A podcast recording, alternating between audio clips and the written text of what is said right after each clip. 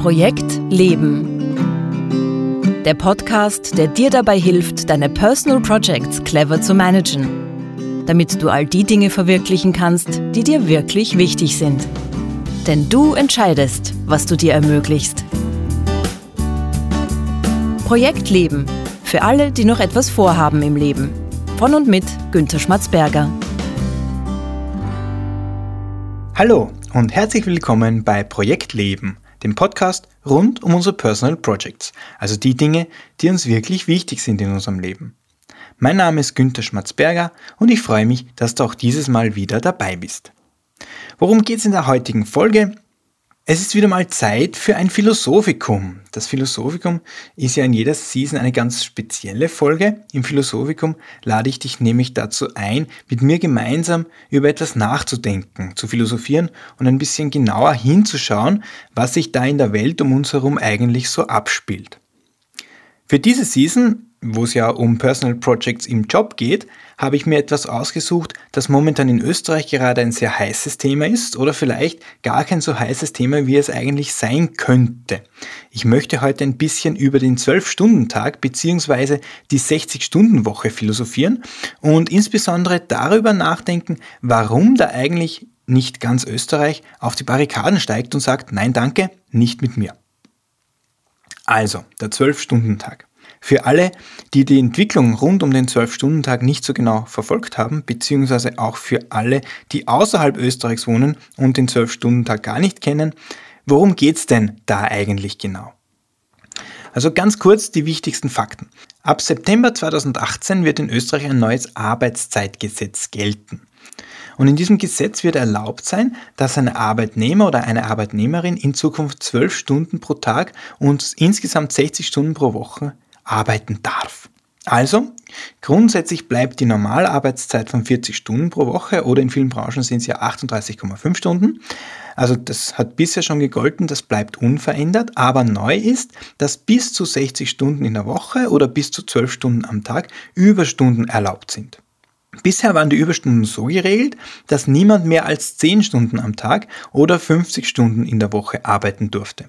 Ich weiß schon, dass da jetzt der eine oder andere Zuhörer mit einem All-In-Vertrag jetzt nur müde schmunzeln wird, aber so war zumindest die gesetzliche Regelung bisher.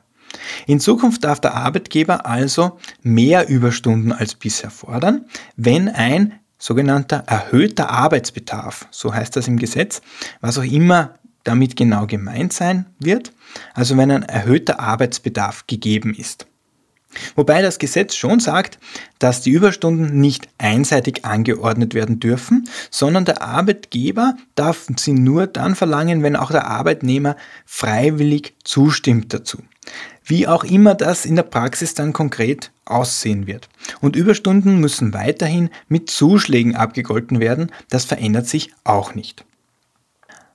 Um eines gleich klarzustellen, ich möchte in dieser Folge und überhaupt keine politische Diskussion vom Zaun brechen, ob dieses neue Arbeitszeitgesetz in dieser Form jetzt eine gute Idee ist oder eine schlechte Idee. Es geht mir da überhaupt nicht darum zu argumentieren, warum dieses Gesetz jetzt notwendig für den Wirtschaftsstandort Österreich sein könnte und genauso wenig geht es mir darum zu argumentieren, inwiefern dieses Gesetz jetzt die hart erkämpften Arbeitnehmerrechte untergraben könnte. Diese Diskussion überlasse ich der Regierung und der Opposition bzw. den Gewerkschaften. Mir geht es um etwas ganz anderes. Mir fällt nämlich bei dieser ganzen Sache rund um den 12-Stunden-Tag ein gewaltiger und aus meiner Sicht sehr, sehr interessanter Widerspruch auf. Auf der einen Seite gibt es in Österreich seriöse Untersuchungen, die belegen, dass in Österreich jetzt schon jeder vierte Arbeitnehmer mit seinem Job so überlastet ist, dass er oder sie auf ein Burnout zusteuert. Und es gibt Untersuchungen, die belegen, dass in Österreich jeder fünfte Arbeitnehmer jetzt schon seinen Job so wenig mag, dass er oder sie innerlich gekündigt hat, wie man so schön sagt. Und es gibt Untersuchungen, die zeigen, dass jetzt schon in Österreich jedes Jahr 45 Millionen unbezahlte Überstunden, das muss man sich mal vorstellen, 45 Millionen unbezahlte Überstunden geleistet werden. Das wären, wenn man das umrechnet, eigentlich 26.000 Vollzeitjobs, die die Österreicherinnen und Österreicher da jedes Jahr scheinbar freiwillig und unbezahlt noch zusätzlich zu ihrem Job übernehmen.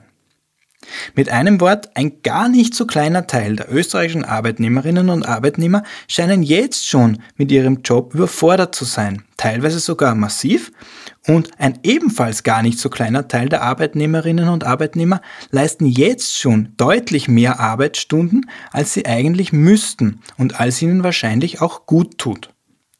Und auf der anderen Seite gibt es da jetzt eben dieses neue Arbeitszeitgesetz, das den 12-Stunden-Tag ermöglicht. Und das heißt de facto ja, dass es für den Arbeitgeber leichter wird, die Arbeitszeit der Arbeitnehmerinnen und Arbeitnehmer noch zusätzlich zu verlängern. Und da frage ich mich jetzt, wie passt denn das zusammen? Wie kann denn das sein? Auf der einen Seite sind da eh schon sehr viele überforderte Österreicherinnen und Österreicher, die mehr Zeit in ihrem Job verbringen, als ihnen lieb ist. Und dann wird da noch ein Gesetz beschlossen, das die Möglichkeit schafft, diese Arbeitszeit noch zusätzlich zu verlängern. Das widerspricht sich doch total. Und das Interessante daran ist, zumindest aus meiner Wahrnehmung, keiner regt sich darüber auf. Keiner sagt, Moment mal, das geht ja in die komplett falsche Richtung. Naja, keiner stimmt natürlich nicht ganz. Es ist schon klar, natürlich regt sich die Gewerkschaft auf und auch die Arbeiterkammer und auch die Opposition ein bisschen. Das ist auch zu erwarten, das ist auch Teil ihres Jobs. Aber ich meine die ganz normalen Arbeitnehmerinnen und Arbeitnehmer, also diejenigen, auf die das neue Arbeitszeitgesetz dann auch wirklich zutrifft. Mir kommt vor, dass genau diese Menschen die ganze Sache ziemlich gelassen hinnehmen, nach dem Motto, das ist halt so, da kann man nichts machen. Und genau darüber möchte ich in diesem Philosophikum heute etwas genauer nachdenken, nämlich warum regt sich kaum wer auf? Warum steigt kaum wer auf die Barrikaden? Warum sind die rund 500.000 Burnout-gefährdeten Österreicherinnen und Österreicher nicht auf den Straßen und sagen, wir brauchen nicht mehr Arbeitszeit, sondern weniger? Warum ist das so? Wie gesagt, mir geht es nicht um eine politische Diskussion, sondern ich möchte den 12-Stunden-Tag sozusagen als Anschauungsbeispiel hernehmen, quasi als Erklärungsobjekt für zwei Tendenzen in unserer Gesellschaft, die genau auf diese Frage eine Antwort geben können, warum regt sich da keiner auf. Wobei ich gleich dazu sagen möchte, meine Antworten sind natürlich nicht die einzigen Antworten. Denn wie bei allen gesellschaftlichen Phänomenen sind die Ursache-Wirkung-Beziehungen ziemlich komplex. Aber für unsere Zwecke, für die Zwecke dieses Philosophikums, beschränken wir uns mal auf diese beiden Erklärungsansätze. Nun, was sind jetzt aus meiner Sicht diese zwei gesellschaftlichen Tendenzen, die eine Erklärung ermöglichen? Das ist zum einen mal das Grundverständnis in unserer modernen Gesellschaft und den Stellenwert, den Arbeit in dieser Gesellschaft generell hat. Und diese Gesellschaft trägt ja nicht umsonst auch den Namen Leistungsgesellschaft. Und zum Zweiten kommt da noch etwas hinzu, was bei Christine Bauer-Jelinek die Epoche der Angst heißt. Okay, schauen wir uns jeden dieser beiden Aspekte an und beginnen wir mal mit der modernen Leistungsgesellschaft. Da müssen wir mal grundsätzlich Folgendes sagen. Genauso wie jeder Mensch seine persönlichen individuellen Werte hat, haben wir auch in einer Gesellschaft bestimmte Werte, die wir mehr oder weniger alle für mehr oder weniger gut halten. Über diese Werte gibt es einen sogenannten gesellschaftlichen Konsens. Das heißt, gesellschaftliche Werte sind das, von dem wir alle miteinander, also zum Beispiel alle Österreicher, mehr oder weniger überzeugt sind, dass das etwas Gutes ist. Einer dieser gesellschaftlichen Werte, der in unserer Gesellschaft im 21. Jahrhundert in Österreich einen sehr hohen Stellenwert genießt, ist der Wert Arbeit und alle damit verwandten Begriffe wie Leistung, Fleiß, Engagement im Job oder brav arbeiten. Nun, woran kann man das erkennen, dass das so ist? Woran kann man erkennen, dass das ganz wichtige gesellschaftliche Werte sind? Da gibt es, wenn man ein bisschen genauer hinschaut, ziemlich viele Beispiele. Ich nenne euch mal drei. Erstes Beispiel, bei uns ist es immer noch eine Art Auszeichnung, wenn jemand in der Arbeit viel zu tun hat.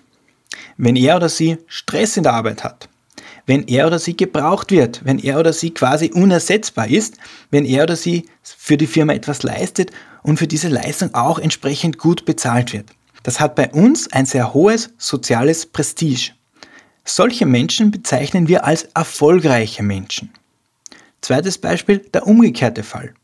Wenn jemand keine Arbeit hat, also wenn jemand arbeitslos ist, dann sinkt sein soziales Prestige recht schnell und recht dramatisch. Vor allem dann, wenn jemand längere Zeit arbeitslos ist. Ich habe das einmal bei einem Freund beobachtet, der fast ein Jahr lang erfolglos auf Jobsuche war.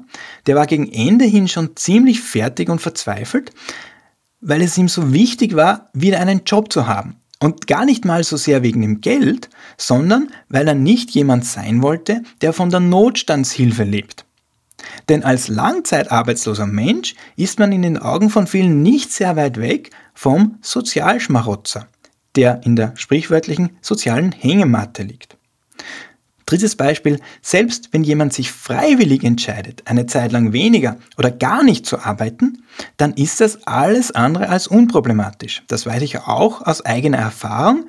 Ich war vor ein paar Jahren zwölf Monate lang in Bildungskarenz und habe ein Jahr lang nicht gearbeitet. Ich habe mich dafür öfter, als mir lieb war, rechtfertigen müssen und interessanterweise auch vor Menschen, die eigentlich meine Freunde waren. Also kurz gesagt, mit diesen drei Beispielen sehen wir, wenn jemand nicht arbeitet, dann ist das aus Sicht unserer Gesellschaft grundsätzlich mal nicht gut.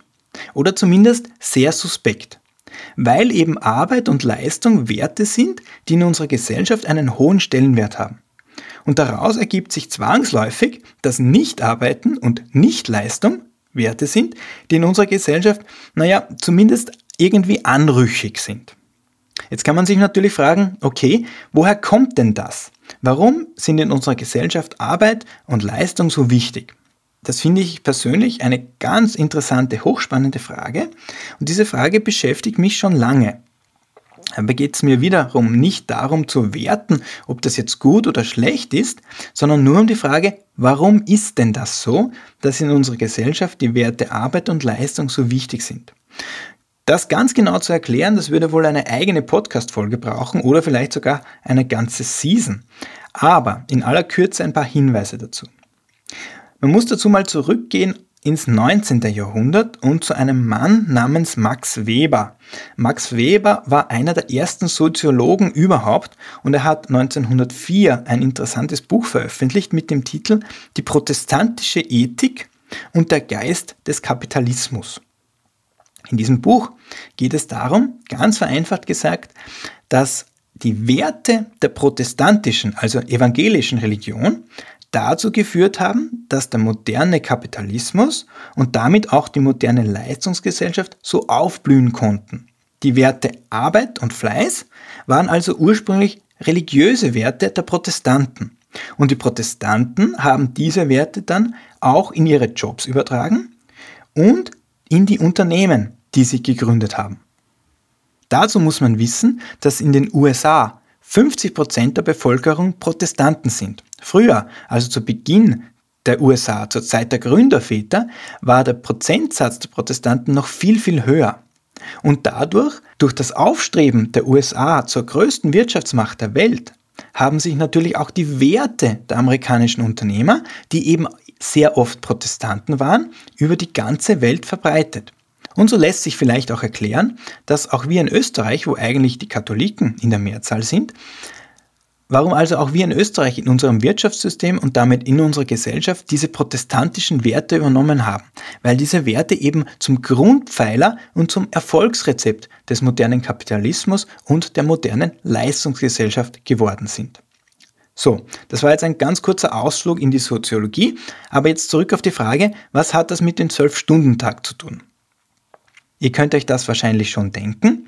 Wenn wir in einer Gesellschaft leben, wo Arbeit und Leistung und einen guten Job haben hohe gesellschaftliche Werte sind, dann werden alle Maßnahmen, die unter Anführungszeichen gut für die Wirtschaft sind, auch hingenommen. Nicht unbedingt bejubelt, aber hingenommen. Schließlich hilft das ja vielleicht dabei, dass österreichische Unternehmen wettbewerbsfähiger werden und im Endeffekt dadurch auch mein eigener Arbeitsplatz abgesichert ist. Denn, das ist sozusagen der Grundtenor, viel schlimmer als der 12-Stunden-Tag, also viel schlimmer als 12 Stunden am Tag zu arbeiten, wäre arbeitslos zu sein und vielleicht sogar unter Verwandten und Freunden als Sozialschmarotzer zu gelten. Es hat nämlich viel, viel höheres Prestige, nämlich soziales Prestige, zwölf Stunden im Büro zu sitzen, als zwölf Stunden in einer AMS-Schulung. Und weil das bei uns halt so ist, wie es ist, wie gesagt, ich möchte das hier nicht werten, weil es so ist, wie es ist, deshalb ist es auch nicht anders zu erwarten, dass jetzt kein großer Protest gegen diesen Zwölf-Stunden-Tag kommen wird. Wenn nämlich der einzelne Angestellte das Gefühl bekommt, dass ein Zwölf-Stunden-Tag eben notwendig ist, um Arbeitsplätze in Österreich zu sichern, dann müssen wir wohl damit leben. Okay, das war mal der eine Aspekt, nämlich der gesellschaftliche Aspekt der gesellschaftlichen Werte der Leistungsgesellschaft. Die sind der eine Grund, warum der Zwölf-Stunden-Tag ziemlich unwidersprochen hingenommen wird. Das bringt uns eigentlich auch schon nahtlos zum zweiten Aspekt, nämlich zur Epoche der Angst. Aber bevor ich dir von der Epoche der Angst erzähle, noch ein kurzer Hinweis für dich. Wenn du eine Frage zu diesem Thema hast oder überhaupt zu Personal Projects, wenn du Ideen oder Anregungen zu meinem Podcast hast, dann schreib mir bitte. Schreib mir bitte an post.projekt-leben.jetzt. Ich antworte dir sehr gerne. Okay, jetzt also der zweite Aspekt, die Epoche der Angst. Wir haben vorhin bei der Leistungsgesellschaft ja schon gesagt, eine der größten Ängste der Menschen heutzutage ist es, den Job zu verlieren. Einerseits natürlich deshalb, weil damit finanzielle Einbußen verbunden sind. Aber das ist nicht der einzige Grund und aus meiner Sicht auch nicht der wichtigste Grund. Denn Angst vor einem Jobverlust haben auch Menschen, die es sich eigentlich sehr gut leisten könnten, längere Zeit mal gar kein Einkommen zu haben. Oft haben gerade diese Menschen die größte Angst davor, ihren Job zu verlieren. Denn ein Jobverlust ist eben, wie vorhin gesagt, auch mit einem Verlust von sozialem Prestige verbunden. Und das tut jedem weh, egal wie hoch der Kontostand am Bankkonto ist. Okay, jetzt kommt aber noch etwas hinzu, das Christine Bauer-Jelinek die Epoche der Angst nennt. Epoche der Angst, so heißt bei ihr auch ein Kapitel in ihrem Buch Machtwort. Über Machtwort werden Martin Schmidt und ich in der nächsten Folge sprechen. Da ist wieder ein Book Club an der Reihe. Ich will da auch gar nicht allzu viel vorwegnehmen. Für heute reicht uns mal Folgendes zu wissen. Viele von uns, auch in Österreich, leben in einem Gefühl, dass die Zeiten gerade sehr unsicher und sehr unübersichtlich sind.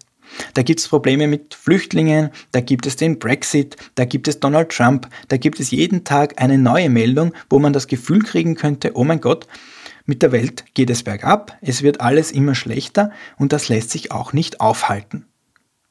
In einem solchen Umfeld gedeihen Unsicherheit und Angst ganz, ganz hervorragend. Das Problematische daran ist jetzt, dass das eine diffuse Angst ist. Das heißt, eine Angst, die keinen bestimmten Grund hat. Ich behaupte nämlich mal, dass die allermeisten von uns noch nie etwas mit Herrn Trump zu tun gehabt haben. Und die allermeisten von uns werden auch noch keine einzige Auswirkung seiner Politik auf ihr ganz konkretes Leben gespürt haben. Trotzdem verstärkt Donald Trump und vor allem das, was die Medien über ihn berichten, das generelle Gefühl von Unsicherheit und Angst in unserer Gesellschaft. Auch in Österreich, wo es uns doch eigentlich sehr, sehr gut geht. Also viele Menschen haben Angst.